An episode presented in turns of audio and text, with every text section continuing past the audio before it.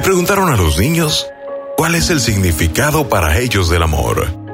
El amor es cuando sales a comer y el otro te ofrece de sus papas fritas porque sabe que te gustan mucho. Santiago, seis años. Cuando la abuela tenía artritis y no podía ponerse el esmalte de uñas, mi abuelo lo hacía porque ella tenía artritis también. Ese es el amor. Rebeca, ocho años. El amor es cuando la chica se pone perfume y al chico le encanta ese aroma que no deja de olfatear. Marta, cinco años. El amor es la primera cosa que se siente antes de que llegue la maldad. Carlitos, nueve años. El amor es cuando alguien te hace daño.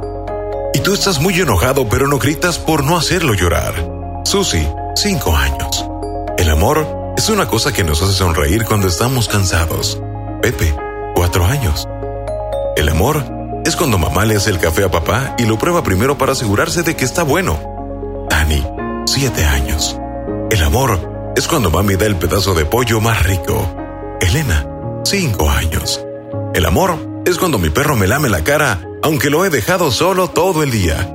Ana, con solo cuatro años.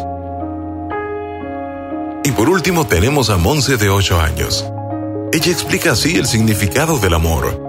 Nunca hay que decir te amo si no es verdad. Pero si es verdad, hay que decirlo muchas veces, porque las personas se olvidan. Así, puro, limpio y transparente, como lo piensan los niños, debemos de conservar también los adultos el significado del amor.